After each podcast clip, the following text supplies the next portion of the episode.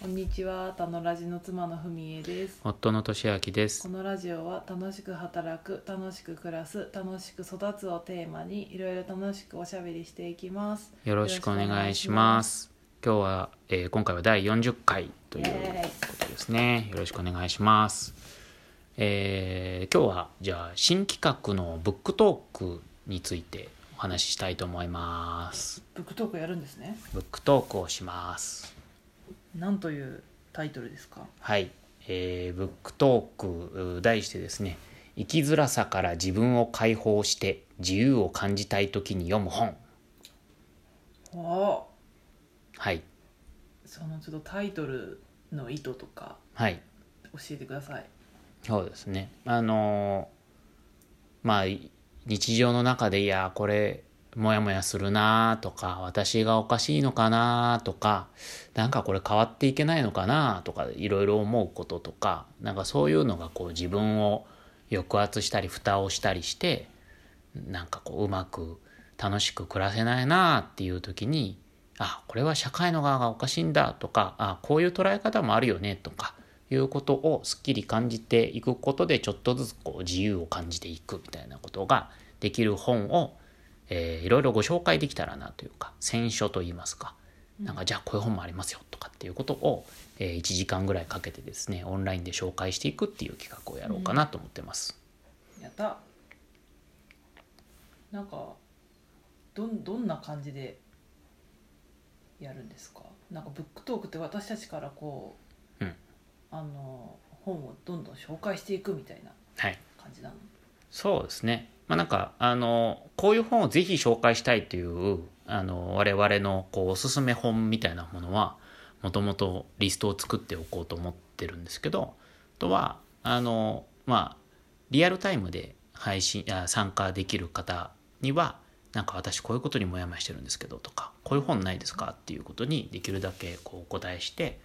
どんどんおすすめしていくっていうこともやりたいと思ってますし。あなるほどじゃあ。まあ、それを録画しておいてあの後日の後追い視聴も可能にしようかなと思ってますじゃあその参加してくれた方の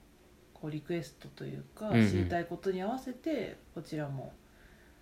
良き本と思ってるものを伝えていくっていう、そうですねはいそれができるといいなと思ってますねうん、この企画はどうやって生まれたんですかどうやってはいどうなこうなんでやろうと思ってるんですかもともとあの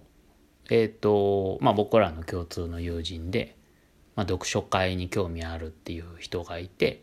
なんかその人に向けてまずはやろうかなと思ってるんですけどなんかそこをオープンにイベントにしようっていう感じですねなるほど本をこう紹介することは俊明さんにとってなんかどんなどんなものなんですか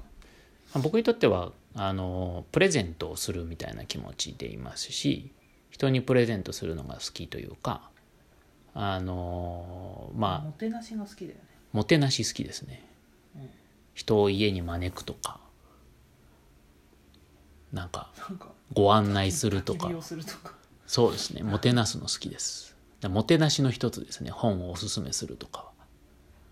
なはるほどね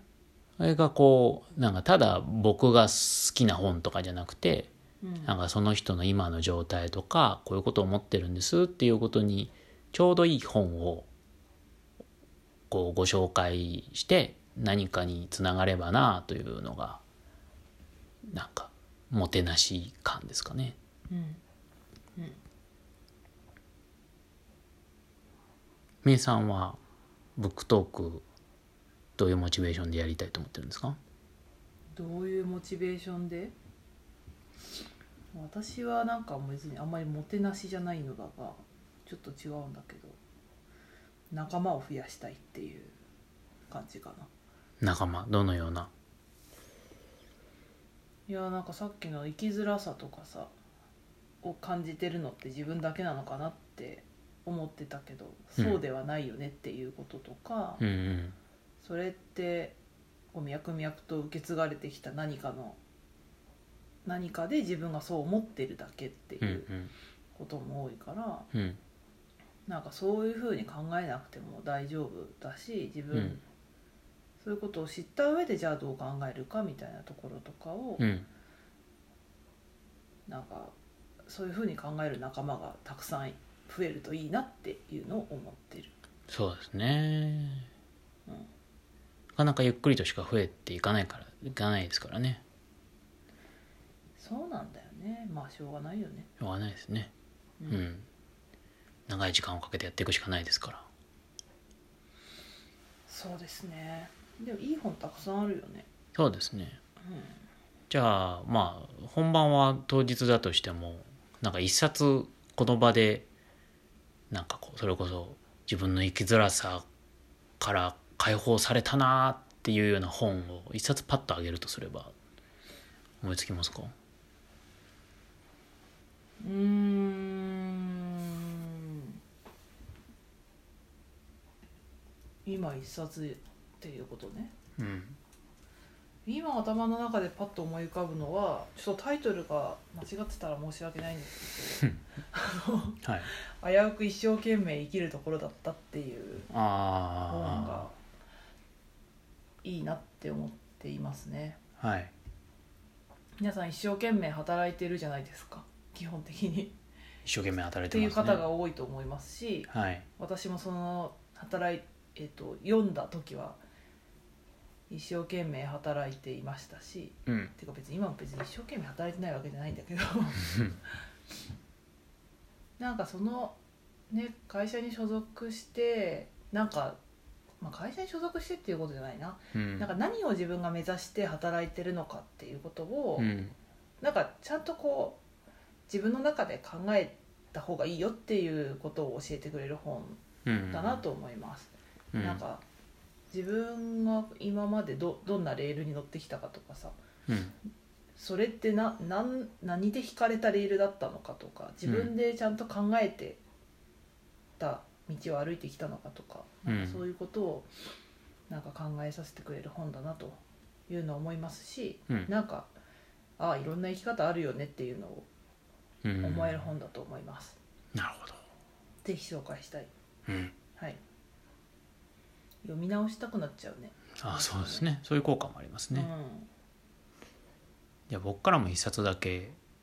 ご紹介すると多分当日ブックトークの本番ではし言わない本なんですけどあのなんていうかマニマニアックというか好みが分かれるのであの先日亡くなってしまった社会学者の方で、まあ、ペンネームで牧祐介さんっていう方がいらっしゃるんですけど、まあ、この人が書いた「気流の鳴る音」っていう本があるんですね。はいはい、であのアメリカのネイティブアメリカンのうんうん哲学とかの話だったりするんですけど、まあ、なのでマニアックだから当日は紹介しないと思うんですけど、うんこの中であのまあそのネイティブアメリカンのまあうーなんていうのかなえー、と呪術師じゃない、えーとまあ、尊敬されてるそう宗長みたいな人、うんうん長老みたいな人があのこう自分のところに学びに来てる、えー、と西洋人に向かってこう言うことがあって「お前たちはいつもなんか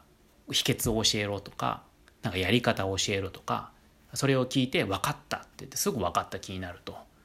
で本物の戦士に戦士ね 本物の戦士にとっては分かるとか分かったっていう感覚こそなんか一番の罠で壁であり、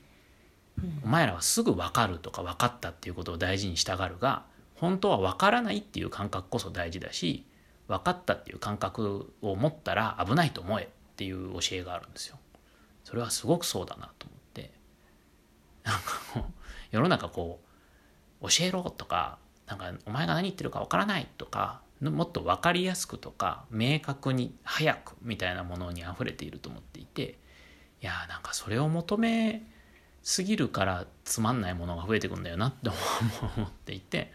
もっとよくわからないなんかふわーっとしたものとかなんか自分の理解の範疇に今はないかもしれないけど感覚的には楽しめるっていうものを大事にするっていう部分が増えたらいいなっていうことは思っていてなんかそういうことが書かれている本でもあるなと思ってですね